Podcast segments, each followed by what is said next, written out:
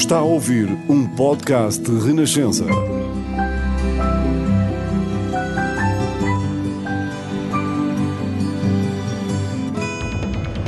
A Carolina não tinha batido o penalti e já me estava a começar a, a cair algumas lágrimas, porque quem conhece a Carol sabe que os penaltis e os livros são uma grande especialidade.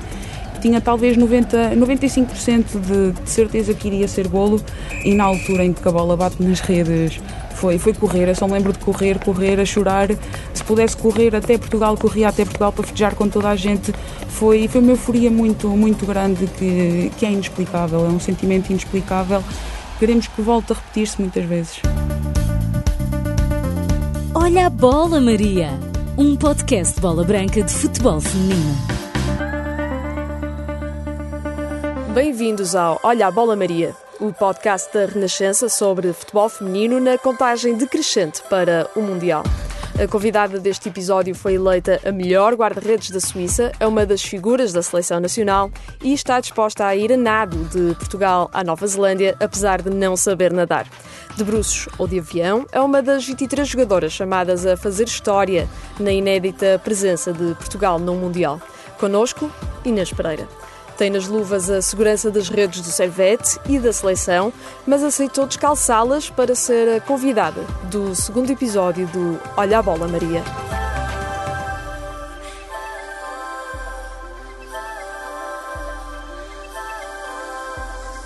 Boa tarde, estamos no nosso podcast Olha a Bola Maria, o novo podcast da Renascença de Futebol Feminino. Estamos aqui com a guarda-redes da Seleção Nacional e do Servete da Suíça, Inês Pereira. Olá, boa tarde Inês, como é que estás? Boa tarde, estou uh, bem, muito obrigada desde já pelo convite. Tenho de, de, admitir que desde criança que sempre foi um sonho conhecer a rádio e, e estar presente uh, num estúdio da rádio. Vamos começar então falar sobre, sobre ti, sobre isto é sobre o Mundial, sobre o Servete, sobre, sobre ti mesmo, guarda-redes. Vamos começar pelo fim, que é o final da época em que tu foste eleita a melhor guarda-redes da Liga Suíça. Ganhaste a taça. No entanto, na final do campeonato as coisas não, não correram como, como desejado. Já conseguiste limpar a mente? Consegui limpar um bocado a mente, sim, mas nós sabíamos que, que era um objetivo ser campeões infelizmente não conseguimos concretizá-lo, mas é aprender também com, com os nossos erros e, e para o ano continuar, continuar a trabalhar. Esta final até correu um bocadinho pior do que a do ano passado, não foi? Porque a do ano passado perderam nos penaltis, esta não chegaram, não chegaram aos penaltis e ficar ainda mais longe do objetivo, para assim dizer. Como é que, como é que isso se, se processou? Para mim, a grande diferença desta final para a final do ano passado foi que o ano passado nós perdemos e saímos com o sentimento de nós podíamos ter ganho o jogo. Uh, infelizmente não ganhámos por penaltis, mas penaltis acaba por ser um bocado como uma lotaria que pode dar para, para qualquer uma das duas equipas. Este ano não fomos competentes e temos, temos de admiti-lo, não há problema nenhum em admiti-lo. Foi a única derrota da nossa época e, e foi no jogo mais importante da temporada que, que ditou o campeão suíço. Uh, mas foi como eu já disse, é aprender com esses erros e na próxima temporada iremos trabalhar para que não se volte a repetir. Vocês só perderam duas vezes esta época, que foi a eliminação da Liga dos Campeões e depois a final da Liga Suíça. Mas no cômputo geral, consideras que a época foi, foi positiva Sim, a época foi positiva. No geral, obviamente que, que, o mais importante são, são os títulos e eu preferia que a nossa equipa não jogasse bem toda a época, mas que no final ganhássemos o campeonato. Mas se calhar também é verdade que se nós não trabalhássemos no nosso máximo, possivelmente não evoluiríamos. E se nós jogamos bem, estamos mais perto de ganhar. Infelizmente não aconteceu este ano, mas mais uma vez iremos trabalhar para isso. Por outro lado, foste eleita a melhor guarda-redes da, da Liga. Uma pequena felicidade no meio dessa, dessa desilusão? Sim, é um, uma felicidade tanto individual como coletiva, porque sei que também foi com a ajuda das minhas colegas que, que ganhei esse prémio, mas se tivesse de escolher entre o prémio de melhor guarda-redes e ser campeão suíço, obviamente que escolheria uh, ser campeão suíço. Tu tens contrato até 2024, certo? Foi a última vez que renovaste, foi até 2024. Quais são os teus objetivos para o futuro? Ficar mais uma época no Servete, depois talvez experimentar novos campeonatos? Ou qual é o teu... Tens já um plano mais ou menos definido?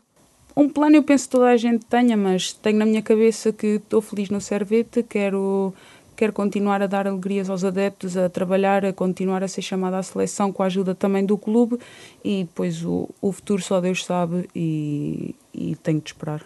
Começaste muito nova, estreaste no Sporting com 17 anos uh, e fizeste logo 10 jogos nessa época.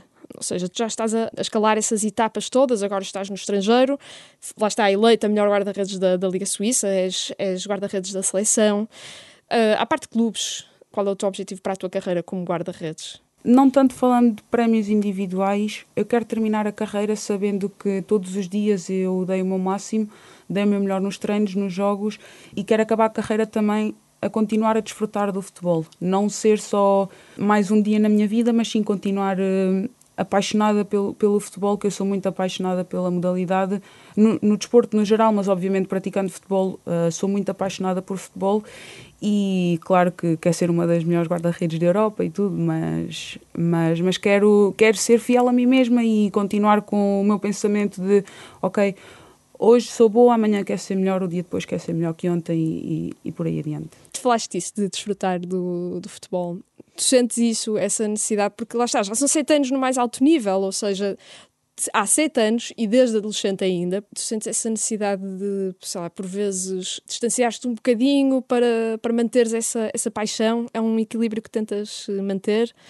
Como é que tu processas isso? Hoje em dia sou muito apaixonada por futebol, mas já sei gerir melhor os momentos em que, em que devo haver jogos. Antes estava sempre a ver jogos, tinha a televisão sempre ligada num jogo de futebol masculino ou feminino, uh, ia muitas vezes a estádios ver jogos de futebol e não era uma loucura, mas eu sabia que, que a minha vida não era só futebol e naquela altura era basicamente só futebol e hoje em dia consigo, consigo gerir um pouco mais os momentos de ok, agora não tenho nada para fazer, posso ver ali um bocadinho de jogo de futebol, vídeos no YouTube, aprender coisas novas, ver como é que outros guarda-redes ou outros jogadores, porque eu também gosto, gosto bastante de qualquer outra posição, aprender também esses momentos, porque acho que, que ao observar nós também aprendemos, não só na prática, mas também o teórico também é bastante importante e hum, pequenos tempos livres que eu tenho aproveito para, para ver jogos ou, ou vídeos. Tu tens assim uma referências na posição?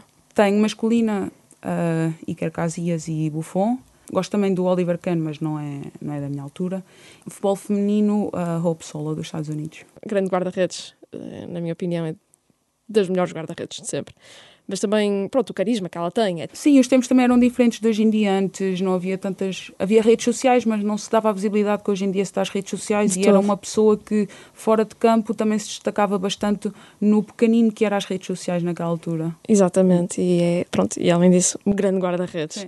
Ou seja, tens essas referências, tens esses uh, objetivos tu, fazes parte, pronto, já fazes parte de uma geração de, de, de jogadoras que conseguiram, pronto, especialmente nos, nos, grandes clubes, claro, não é? Que conseguiram ser eh, assim, profissionais mais cedo, não digo mais facilmente, não é essa a palavra, mas se calhar a profissionalização chegou-lhes uh, um bocadinho mais rápido. Tu sentes que isso também foi importante para a tua evolução? Hum, sim, eu comecei a jogar passei de futebol masculino para futebol feminino com 13 anos. Um, estava no Atlético Cacém, acabei, fiz a minha formação toda ali e depois fui para, para o 1 de dezembro, para a equipa B na altura do 1 de dezembro, que a equipa A toda a gente sabe que, que era a melhor equipa em Portugal, ganhava tudo há, há muitos anos. E apanhei ainda jogadoras, um, recordo-me da Dolores, acho que a Mónica também ainda estava lá em que naquela altura o profissional no, no feminino não existia. Se calhar recebiam só o valor das viagens que era de ir a casa até aos treinos. E, e poder acompanhar também essas jogadoras e ter a oportunidade de, com 17 anos, que foi na altura que, que eu assinei o meu primeiro contrato de, de formação no, no Sporting, ter a oportunidade de já receber algum dinheiro, fosse o que fosse, pouco ou muito, fosse o que fosse, já era uma grande alegria para mim, porque com 17 anos, a maior parte das pessoas não trabalham ou se trabalham é porque ou querem ou precisam, infelizmente em Portugal, e receber o pouco que recebia era como se recebesse, se calhar, um, um Cristiano, não é um Cristiano Ronaldo, mas um grande jogador hoje em dia recebe. E poder ver a evolução do futebol feminino em Portugal, tanto a nível de clubes como, como a nível da aposta, tanto em monetário como ajudas da federação, é incrível. E eu só posso dizer que sou uma felizarda por. Por viver o futebol feminino em Portugal de hoje em dia. Tu agora estás no estrangeiro, mas estiveste, obviamente, grande parte da tua carreira em Portugal. Agora, olhando de fora, para dentro, tu sentes que esse caminho também está a ser feito, talvez rumo à profissionalização ou outros passos que primeiro serão mais importantes? Como alguém que está a ver de fora, que análise é que tu fazes? Eu vejo que a cada ano o futebol feminino está, está a crescer bastante. A Federação está a apostar, os clubes estão a apostar, mesmo clubes, uh, digamos, mais pequeninos, que infelizmente não têm, tanta, não têm tanto dinheiro, apostam na mesma no futebol feminino, tentam sempre dar o máximo para que o futebol feminino em Portugal esteja a evoluir e temos agora também o exemplo que a Liga BPI vai ser a primeira liga a ter VAR na, numa liga de futebol feminino. Sim, em todos os jogos. Em todos os jogos, sim, independentemente do campo que seja. E, e, podemos ver que a Federação também está a fazer uma grande aposta no futebol feminino e é importante também que clubes, federações e patrocínios, mídia, tudo, tudo se, se junte e que, que veja que o futebol feminino em Portugal tem muito talento e tem, tem muitas pernas para andar. Fizeste mais de 50 jogos no Sporting, já tens mais de 50 jogos pelo Servete só tens 24 anos e já tens mais de 30 internacionalizações uh, pela seleção. Tu olhando uh, para trás, imaginamos que terminavas a carreira agora, que não vais terminar se tudo correr bem, não é? Uh, mas imaginamos que terminavas a carreira agora, sentias já um certo sentimento de realização pessoal ou sentirias que ainda te faltava dar mais uns passos? Uh, se terminasse a carreira daqui a dois meses, depois do Mundial, poderia terminar não contente, porque, porque quero continuar a jogar muito, muitos anos, mas sabendo que, que realizei todos os meus sonhos, que foi ganhar a Taça de Portugal, ganhei o campeonato em Portugal, já fui jogar para fora, que também era um grande objetivo que eu tinha, estou na seleção nacional, fui um europeu, vou agora ao Mundial e, e, terminava muito feliz, mas com, obviamente com um sentimento agridoce de, de querer mais, porque é como eu lhe digo, eu sou muito apaixonada pelo futebol e, e quero jogar até sentir que, que o meu corpo não pode mais. Sendo guarda-redes, eh, até consegues, porque normalmente. Olha o Buffon. Sim. O Casillas também jogou até bastante tarde, se não fosse aquele problema que ele teve, claro. Teria jogado ainda, eh, até ainda mais tarde. As nossas referências, por vezes, ainda não são uh, as, as mulheres, as jogadoras. Consideras que também é importante isso, as jogadoras verem futebol feminino, que é para as próprias referências delas serem, serem jogadoras e que também isso também pode arrastar uh, os adeptos para verem mais futebol feminino. Consideras uh, isso, isso importante? Sim, claro que sim, mas acho que hoje em dia, não tanto em Portugal, mas fora de Portugal, já acontece muito raparigas, rapazes, meninas, meninos vão a um jogo de futebol, seja masculino ou feminino, e já levam uma camisola de uma jogadora do clube. Eu recordo-me o Barcelona, por exemplo. Há muitas meninas e meninos também que já levam camisolas da Alexia. Exatamente. E, e acho que isso é, é muito importante, não só para as jogadoras, para o clube, um, e também é de realçar que é importante os clubes investirem nas camisolas nas suas lojas das jogadoras femininas, porque se não houver as camisolas nas suas lojas, onde é que se vai comprar e acho que em Portugal é algo que, que também já vimos mais Benfica, Sporting um, e Braga já, já acontece também, mas sim, sem dúvida que é importante ver jogos de, de futebol feminino, não só para, para conhecer as jogadoras, mas para também ver que, que, o futebol feminino tem mesmo muita, muita qualidade, muita técnica e é completamente diferente do jogo de, de futebol masculino. Já viste também, uh, por exemplo, uh, adeptos com a tua camisola no, no estádio? Já, no Servete, sim. Estou num clube em que me sinto muito acarinhada por, uh, por toda a gente, não só parte parte clube, mas também pela cidade, pelas pessoas da cidade. Há muitos portugueses, há muitos espanhóis. Às vezes estou na rua e abordam-me, outras vezes estou a jogar, vejo que tem a minha camisola. Uh, outro dia fui a ver um jogo do hockey, um senhor tinha lá a minha camisola, tive de lhe assinar a camisola é muito importante, sinto-me também muito, muito felizarda por, eh, por o reconhecimento que os adeptos me estão a dar no Servete e é sinal também que, que estou a fazer bem o meu trabalho. E reconhecem-te nas ruas, etc. Também tens de ter essa, essa atenção de estar a passear na rua e alguém, Inês, uh, ou Inês, não é? Com o sotaque francês. Sim. Às vezes sim, Genebra também é uma cidade é uma cidade pequena, no geral a Suíça é pequena, mas, mas Genebra é uma cidade pequena e que, toda a gente conhece toda a gente. Tu tens camisolas de, de jogadoras também? Tenho da Ana Borges, da Tatiana, acho que tenho mais uma, mas não me recordo, que agora tenho tudo guardado. Tens ali tudo e, Sim, está tudo guardadinho. Tenho também da seleção dos Estados Unidos, tenho duas que também não me recordo quem são. E depois tenho futebol masculino, tenho Bruno Fernandes, Uh, tenho umas luvas do Beto também e, e, penso que é só. Eu sou muito. tenho muita vergonha de pedir, pedir alguma coisa às pessoas. É giro, tens tantas camisolas, eh, especialmente aquele jogador com que tu jogas todos os dias ou todas as semanas. Isso também é, é, é, é importante para ti, valorizas isso? Claro que sim. Por exemplo, a Ana Borges e a Tatiana são grandes referências nacionais que eu tenho. São jogadoras que tiveram de ultrapassar muito no futebol feminino e que hoje em dia conseguem, independentemente da idade que têm, conseguem dizer conseguem fazer do futebol uh, a sua vida. E a Ana Borges toda a gente sabe quem é, uma grande referência. A Tatiana é muito é uma grande amiga minha. Felizmente conhecia no futebol e vai ser uma amizade que, que vou levar para toda a vida e se antes não acompanhava tanto o trabalho dela, hoje em dia, das jogadoras que, que eu mais vejo jogos, que sempre que posso mando-lhe uma mensagem, apesar de eu não ser muito de escrever mensagens, mas, mas são grandes referências e, e confesso que, que prefiro ter camisolas de, das nossas jogadoras do que propriamente jogadoras de outros países. No nosso primeiro episódio uh, surgiu aqui uma conversa engraçada com a Kika, porque eu estava a dizer-lhe para, para me tratar por tu. Uh, também te digo a ti para me tratares por tu. E ela disse que há uma jogadora da seleção que ela trata por você, hum. que é Carolina Mendes. Tu também tratas por você, Carolina Mendes? Não, não, não. Ah. Eu, eu trato toda a gente por tu. Mas aqui que é, um, é um caso à parte. Aqui que é um caso é à parte. É uma jogadora especial. É. Como é que é assim o ambiente na seleção? Como é que é essa convergência de, de jogadoras de vários sítios, de vários clubes? Como é que vocês vivem esse, esse dia a dia? É bastante interessante porque nós temos jogadoras que mais velhas e outras mais novas, mas no geral somos todos muito muito crianças, por assim dizer. Uh, desfrutamos de todos os momentos que, que temos juntas é também de realçar as jogadoras que já estão há mais tempo na seleção, que quando chega alguém, alguém novo, uh, as recebem super bem.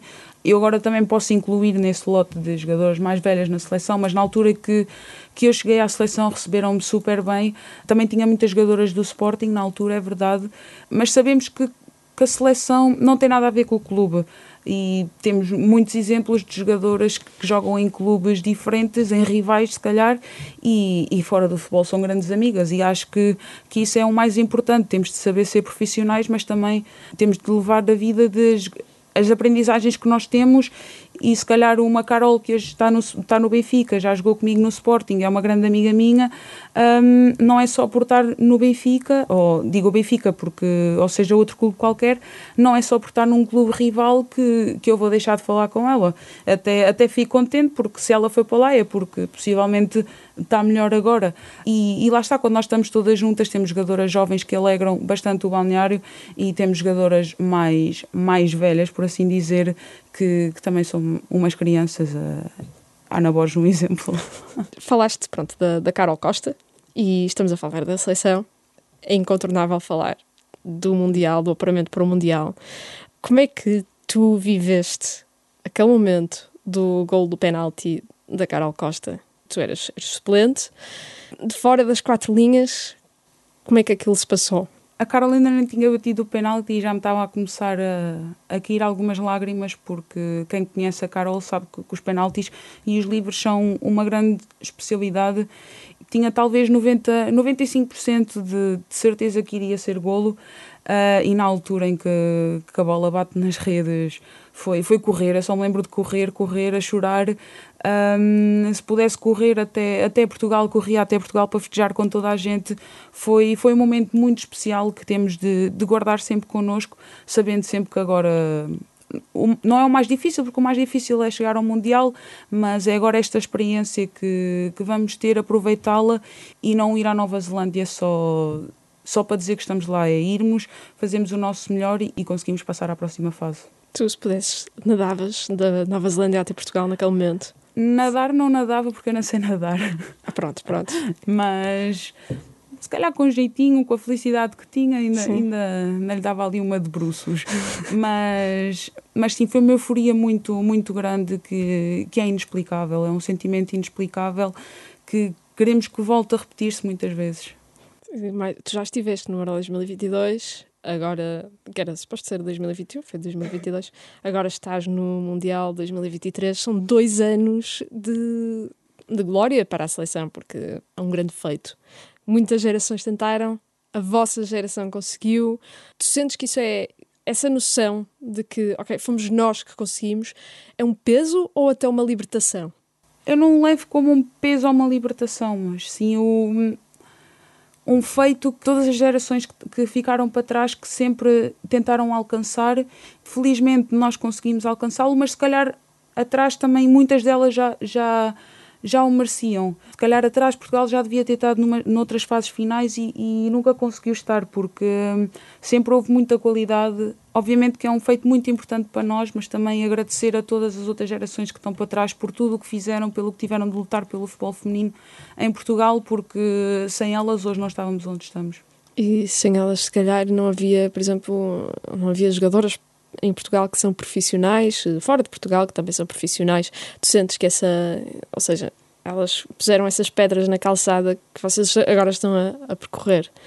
Sim, claro que sim. Há muitas delas que hoje em dia, mesmo já não jogando a futebol, continuam a lutar pelos direitos da jogadora e continuam a fazer com que o futebol feminino um, cresça em Portugal e, e, isso é muito importante saber que todas a, as gerações que estão para trás continuam a apostar em nós e não é só porque deixaram de jogar que, que, que deixam para trás tudo tudo o que foi feito. Agora, no Mundial, vamos olhar para o Mundial. Hum. O objetivo definido foi quartos de final independentemente de ser realista ou não ser, vamos esquecer isso. Qual é o teu sonho para a Austrália e Nova Zelândia? Aliás, primeiro é passar da Nova Zelândia para a Austrália, não é? Sim. E depois, tens algum sonho ou és mais de jogo a jogo? Sonho, acho que possivelmente se perguntar isto a todas as jogadoras, o sonho vai ser ganhar o Mundial, mas, mas obviamente que temos de pensar jogo a jogo o objetivo será os quartos de finais uh, e vamos trabalhar para isso, sabendo que temos um grupo bastante complicado, mas, mas Portugal também é uma equipa muito forte, que quando está no seu melhor, quando está super uh, coletiva, solidária, muitas poucas equipas conseguem ganhar este Portugal. Já disseste que tens um bocadinho vergonha de pedir camisolas hum. às jogadoras, mas se tu pudesses pedir uma camisola a uma jogadora no Mundial, a quem é que pedias? Não sei acho que pedi à Carol, que ainda não tenho nenhuma da Carol. Foi como eu disse, eu prefiro pedir às nossas porque têm uma grande qualidade e são grandes referências do que, do que pedir a, a qualquer outra jogadora de outra seleção. Agora, isto é uma pergunta super indecente. Aviso já. Tu, se pudesses trazer, e com todo respeito à qualidade das nossas jogadoras, obviamente, isto é só um exercício de imaginação, uh, mas se pudesses trazer uma jogadora qualquer de outra seleção para a nossa, para a nossa, a portuguesa, em qual é que pegarias? Possivelmente na Rose Lavelle. Boa, boa, boa. Uma grande jogadora. Aqui cada uma resposta semelhante. Hum. Sabias? Ou seja, Não. Rose Lavelle, lá está, é uma grande jogadora. Não há volta a dar. Não precisa de apresentações. E tu, se pudesses jogar noutra seleção qualquer, seja qual for a razão, ora porque gostavas de jogar com elas ou porque sentes que, que eras necessitada lá, seja por que razão for, e cometendo aqui um bocadinho de traição à pátria, peço já desculpa por isso, em que seleção é que te colocarias? Se fosse para marcar golos, uma França, talvez. Se fosse como guarda-redes. Uf, não consigo responder a isto. Não consegues responder? Não, talvez uh, Espanha. Espanha? Sim. Boa. Adeus, Sandra Panhas. Está aqui a Inês Pereira. Sim. Boa, boa. Na, na, França até tens um lugar, porque a ponta de lança da França, a Cotató, está, está lesionada, ou seja, eu aconselho a Hervé Renard a olhar, começar já a olhar para ti. Sim, porque... ter bolas em profundidade, que Exatamente. a minha grande qualidade é correr. Noutra qualidade tua, eu, eu, li uma entrevista tua em que tu dizes que, pronto, fora do campo és um bocadinho silenciosa, mas eu já te vi jogar muitas vezes. Hum. E já sei que dentro do campo não és silenciosa de todo. Hum, isto não é uma crítica, é só gostas muito de falar, és uma guarda-redes que, que, fala bastante com as jogadoras. Já alguém te disse assim, cala-te, por favor.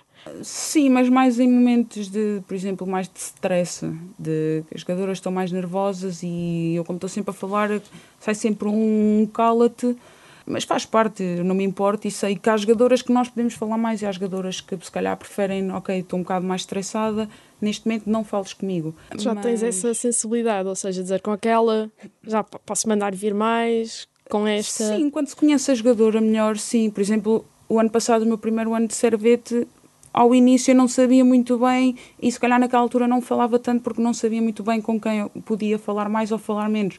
Hoje em dia, conhecendo-a, já sei que se calhar uma Mónica, estou a dar exemplos portugueses, se calhar uma Mónica posso falar mais com ela e uma Ágata se calhar não posso falar tanto com ela nas alturas de stress, depende. Acho que também faz parte da jogadora e isso também é importante, nós darmos a conhecer dentro do futebol para que dentro de campo as coisas fluam.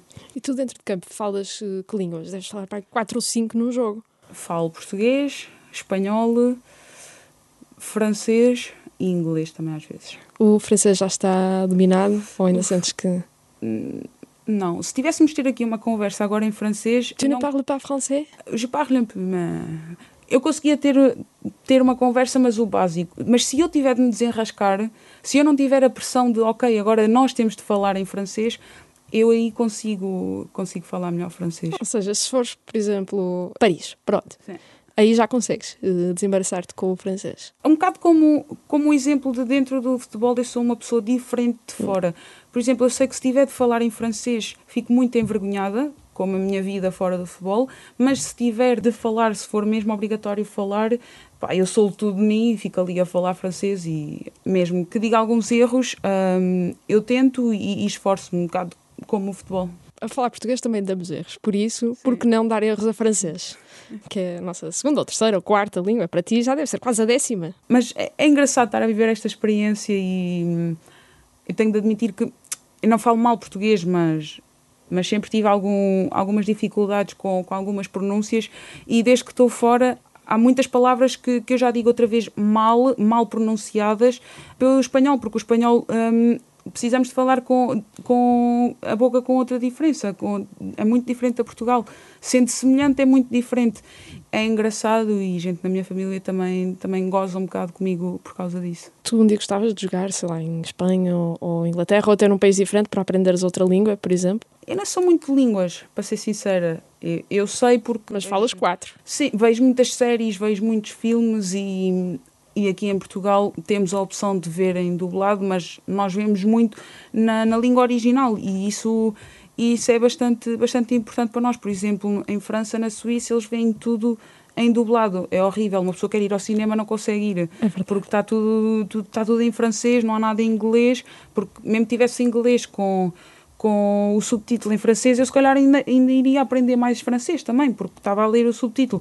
Agora, ir ao cinema ver um filme em francês se calhar percebo 20% do filme e, e, não é muito agradável. Suponho que vês mais séries e filmes, etc., em casa e não tanto no, no cinema lá. Tudo o que é. Vejo muita série em casa, tenho tempo disponível muitas vezes. Vejo muita série, filmes não vejo tanto, mas. Tu agora, recentemente, viste assim alguma série que te tenha chamado assim mais a atenção? Vi, olha, gostei muito do Rabo Peixe. Acho que está bastante interessante, uma série bastante interessante. E eu nem sou muito de ver coisas em português. Um, mas foi uma série que, que me puxou, que acabava um episódio e queria ver logo outro episódio. Sei que... E um, uma em espanhol, Perfil Falso. Perfil Falso, ando para ver essa. Muito boa. Tenho-a na minha lista, ando para ver essa. Ok, então vou ver, vou ver. Vi Rabo de Peixe também, porque era obrigatório. Sim. Uma colega nossa até teve uma grande reportagem sobre rabo de peixe, ou seja, a partir daí eu pensei, não, não, não, tenho de ver isto, que é para depois dizer, olha, está péssimo o teu trabalho, estou a brincar, uh, por acaso estava espetacular. Uh, estávamos precisamente na, nesta parte da, da tua vida pessoal, não é? Como é que tu vives o dia-a-dia -dia na Suíça? Quando tenho de ir às compras, vou às compras, senão fico, fico por casa a ver uh, as séries, para variar. Depois vou treinar, chego a casa e jogo computador. Que jogos é que, é que jogas? Call of Duty só. Ah, ok. Jogo também o Hogwarts Legacy. Grande fã de Harry Potter, eu. A sério? Sim. Qual é a tua casa? No jogo? Na vida. Ou na vida? Gryffindor. Também eu. No jogo, não. Somos Inês, as duas, e somos as duas Gryffindor. Já viste? Se calhar é das Inês, são todas Gryffindor. Sim, boas pessoas. Exatamente. Eu confesso que gostava de ser Slytherin. Se quiseres, empresto o computador e jogas, que eu no jogo sou Slytherin. A sério? Sim, fiquei tão triste. A sério? Ah, ele atribui-te? Sim, e depois tu podes alterar, mas eu não quis alterar, quis que fosse o mais, mais realista possível. Exato, a experiência yeah. pura, não é? Sim, sim, sim. sim, sim. Ah, isso é giro. Yeah. Então tenho de, tenho de experimentar. Não, vale a pena. assim vou sentir-me fixe, porque os Slytherin é que são fixes. Os Gryffindor, eu digo, os Gryffindor são, pronto, são, ok, são os heróis, mas isso não tem piada, eu quero é ser mazinha. Não, estou a brincar. É. Ser bom na vida, má nos jogos. É a minha a minha, a minha política pessoal. Havia um jogo chamado Infamous em que. Quer dizer, eu digo isto, mas nesse jogo eu queria muito ser vilã, porque tu podias ser heroína, ou herói, ou vilão. E eu queria muito, muito, muito fazer coisas más. Queria muito ser vilã. E depois acabava-se para ajudar a, a velhinha. E não sei o quê. A minha consciência matava-me, não me deixava ser má. Ou seja, uh, pronto, se calhar o meu lado Gryffindor. Tu também, tu também sentes necessidade disso quando estás a jogar? Quer dizer, com Call of Duty não, não Call é? of Duty não, não mas hum, na altura também jogava GTA e pegar num carro, volta a atropelar pessoas. Sim. Chegava uma altura que já parava nos vermelhos, já esperava que ficasse verde para virar, a pessoa queria passar ao que passa. É, é, é Gryffindor. Na vida também, também Sim, paras nos vermelhos?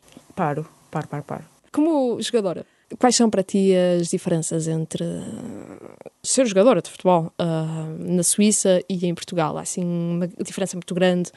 Hoje em dia não, porque o futebol feminino em Portugal também tem, tem crescido bastante hum, profissional, assim como, como o nome diz. É, o futebol- temos de fazer o futebol, é o nosso trabalho e hum, aquilo que eu fazia aqui em Portugal ah, não é igual ao que eu faço. Em termos ah, profissionais é igual, obviamente que aqui em Portugal tenho a minha família, tenho os meus amigos, acabava por ter um bocadinho mais de vida social, lá não tenho tanto, mas às vezes também ainda bem que eu gosto muito do meu espacinho. Em termos profissionais é, é praticamente o mesmo, é trabalhar, saber que temos de estar bem para o treino, para estar bem para o fim de semana, queremos ir sair, peço desculpa, não posso ir sair, às vezes vamos jantar, desculpa, não posso ir jantar, mas é a profissão que nós escolhemos e cada profissão também temos temos, temos coisas assim, e, mas no geral é muito semelhante a- ao, ao futebol em Portugal. Tu sentes falta disso, de ter mais gente, tua família e amigos, mais gente à tua beira? Ou é algo a que já te habituaste? Tive-me a habituar, porque passar de 24 horas sobre 24 horas com família, com amigos, a depois estar meses e meses sem os ver, ah, custa ao início, mas, mas uma pessoa habitua-se. Há fases mais, mais, mais frágeis em que, que eu penso, ok, gostava de ter aqui alguém que, que me apoiasse, que, que me conhecesse realmente, que sabe por tudo o que eu já passei, porque agora precisava de ajuda.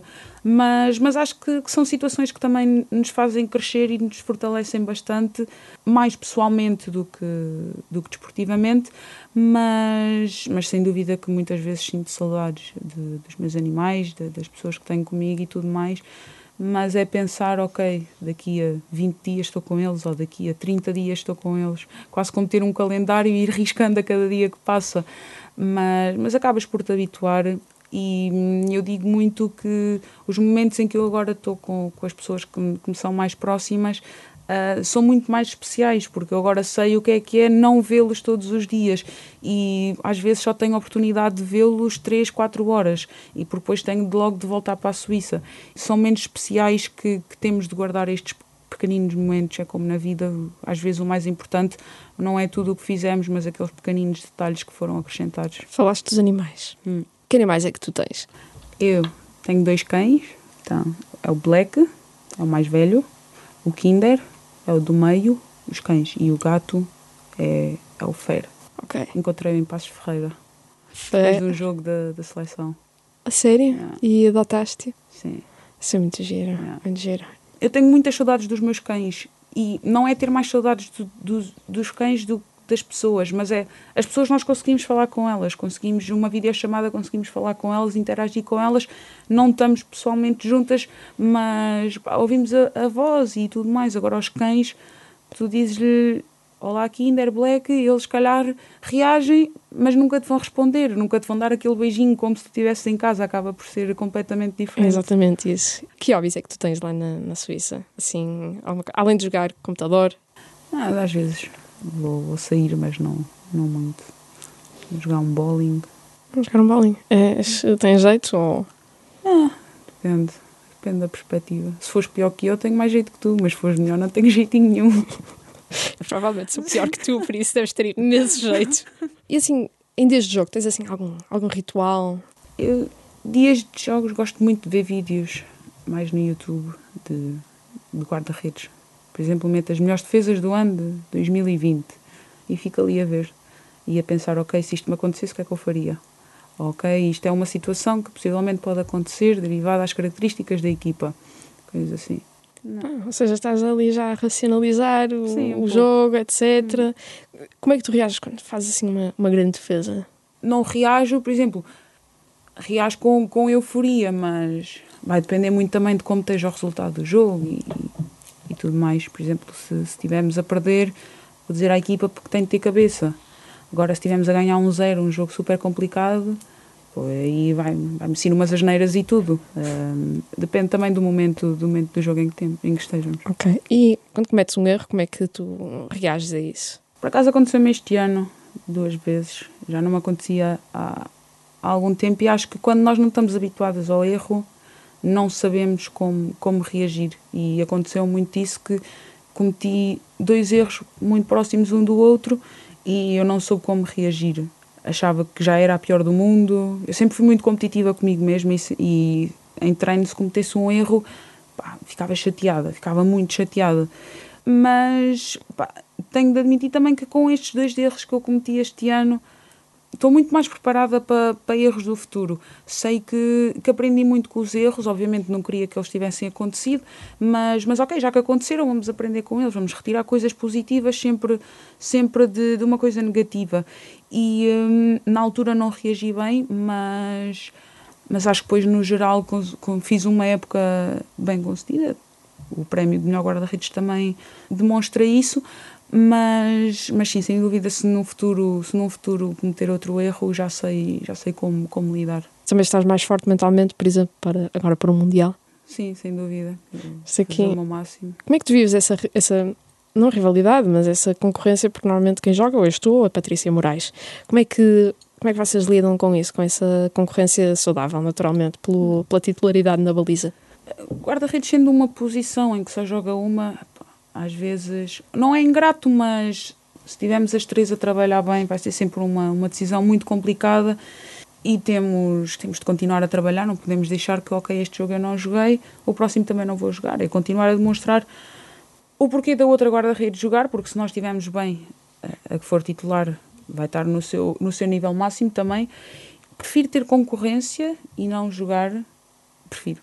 Prefiro, Sim. porque vou sempre evoluir, mas obviamente que eu, que eu prefiro jogar, mas por exemplo, eu e a Patrícia, que foi o exemplo que deu que jogamos mais, prefiro que a gente esteja todos os treinos a dar o máximo de nós, a Ruth também, mas, mas foi como disse, hum, não tem tantas oportunidades, darmos sempre o máximo de nós. E no final, se for a Patrícia que jogue, eu ter a consciência tranquila de ok, eu dei o meu máximo, não joguei, não foi uma decisão minha, há coisas que eu não posso controlar, do que saber que trabalhei a 50% e depois jogar, porque sei que vou para o jogo treinar a 50%, se calhar vou, vou jogar a 40%, isso também não é benéfico nem para mim, nem, nem para a equipa, portanto acho que, que é muito importante a competição que nós eh, damos no treino e depois no final lá está, é uma decisão do treinador. Final do Mundial. Hum. Um penalti contra Portugal. Portugal está a ganhar 1-0. Sim. Final do Mundial. Tu, tu gostavas de defender esse penalti? Eu adorava, eu adoro penaltis, tanto defender como marcá-los adoro. Ou seja, estás pronta para se esse momento, esse momento chegar. Sim, se Algum- calhar iria sentir um bocadinho de pressão, mas acho que, que faz parte. Há alguma jogadora a quem gostasses de defender um penalti especialmente? Não, quem basicamente, sim. Exato. Se tudo correr bem, defendes, não é? Sim, sim, mas hoje em dia nós também já temos, já, já conseguimos ver vídeos de, de como é que a jogadora bate, a corrida, a técnica e tudo mais, e acaba por, por nos ajudar sempre, sempre um bocado e por isso é que eu lhe digo, não, não tenho nenhuma jogadora que prefira, porque sei que vou ter a análise de, de, de quase todas elas. Vamos terminar com o Mundial porque é o que está aí a vir. Pensas que isto vai ser um, um- este Mundial, como já foi o Europeu de 2017, como já foi o Euro 2022, consideras que este Mundial vai ser mais um, um impulso para o- a continuação do crescimento do, do futebol feminino em Portugal? Sim, eu acho que posso ajudar, posso ajudar, mas o verdadeiro impulso foi o facto de nós estarmos no Mundial, porque as pessoas se calhar não têm, não têm muita noção de tudo o que nós tivemos de fazer para chegar ao Mundial e podem pensar que, ok, é normal Portugal estar numa competição FIFA ou da UEFA, Ah, mas não, no futebol feminino não é normal. Felizmente agora está a ser normal, mas é muito daquilo que a gente faz por trás, tanto em clube como em apuramentos para campeonatos da Europa, para, para campeonatos do mundo. A gente em fevereiro teve de viajar até à Nova Zelândia e a Nova Zelândia não é propriamente aqui ao lado. Mas sim, acho que as pessoas não se devem focar só no feito que nós fizemos, que foi chegar ao Mundial, mas sim em tudo o que nós tivemos de trabalhar para trás. Todos os jogos que nós tivemos de ganhar, todo o esforço que nós tivemos de, de meter dentro de campo, sabendo que jogávamos contra uma Alemanha, contra uma Sérvia, que eram equipas, eram seleções muito complicadas, que, que nos causaram muitos problemas, mas nós fomos Portugal e sempre nos batemos e por isso é que ficámos em segundo do grupo e conseguimos ir ao play-off. Jogámos contra uma Bélgica, contra uma Islândia, que eram equipas superiores a nós no ranking e conseguimos mostrar que, que Portugal foi melhor, que está abaixo no ranking, mas que em termos de seleção foi melhor que a Bélgica e que a Islândia e depois na Nova Zelândia Uh, já mesmo no jogo contra a Austrália conseguimos ser uma equipa muito sólida, muito, muito coletiva e os, o jogo dos Camarões foi a recompensa de tudo o que, que nós fizemos para trás. O jogo com a Islândia, eu na altura eu vi no estádio mesmo, estava pronto na bancada de, de, de imprensa, foi, foi incrível, até porque quer dizer, a Islândia tem jogadores no, no Wolfsburgo, em, seja, em grandes equipas, e mostraram naquele momento que não, não, não, Portugal é, é uma equipa o selecionador já disse isso, que teve a sensação naquele playoff europeu que era viesse quem viesse, Portugal vencia. Também tinhas essa, essa sensação naquele momento? Sim, e nós também acabamos o jogo contra a Islândia, não a achar que já iríamos estar no Mundial, mas que tínhamos dado um passo gigante para, para marcar presença no Mundial e que, que sem dúvida o mais difícil foi, foi aqueles dois jogos não querendo dizer que o jogo contra os Camarões não foi difícil, mas obviamente que jogar contra uma Bélgica e contra uma Islândia, dois jogos bastante importantes em uma semana, acaba por ter um, um peso diferente, uma pressão extra, por assim dizer, que, que, eram dois jogos em que perdíamos o primeiro, estávamos fora, podíamos ganhar o primeiro, perdíamos o segundo, estávamos fora. Sabíamos que tínhamos de ganhar os dois e nos Camarões já viemos com, com uma preparação diferente, porque o primeiro jogo foi uma preparação para o segundo, e então acaba por ser sempre diferente fazer dois jogos numa semana, em que são dois jogos uh, a contar, do que fazer um jogo de preparação e, e um jogo de, de playoff. Sobre os Camarões, já disseste que uh, no penalti, ainda antes da Carol bater, já estavas a chorar. E no apito final, como é que. Tu ainda te lembras sequer do que aconteceu ou já, já é daqueles momentos em que uma pessoa até esquece? Lembro-me de algumas coisas também por, por ter visto em vídeo, porque se não houvesse vídeo, acho que não me lembrava de muitos deles, mas, mas foi como no gol, foi correr, correr, chorar. Foi como se o nosso corpo tivesse relaxado e dito, ok, já está, estamos lá, estamos aqui presentes, trabalhamos anos e anos para isto. Há jogadoras que, que já estão na seleção há bastante tempo, que, que isto foi se calhar o grande feito da vida delas, uh, conseguir estar no Mundial e foi também ter um bocadinho de empatia pelas outras pessoas, de saber, ok, eu estava a chorar por mim, mas estava a chorar por toda a gente, por tudo o que ficou para trás, por tudo o que aí vem. E isso é muito bom e eu espero mesmo que, que as seleções jovens de agora deem, deem o mesmo valor que, que nós damos às jogadoras que, que ficaram para trás. Inês Pereira, uma das escolhidas para representar Portugal no primeiro Mundial da sua história com a Renascença, a acompanhar. O Olha a Bola Maria está disponível em todas as plataformas de podcast e podcast. Não perca o próximo episódio, de novo com a Seleção Nacional, em grande destaque.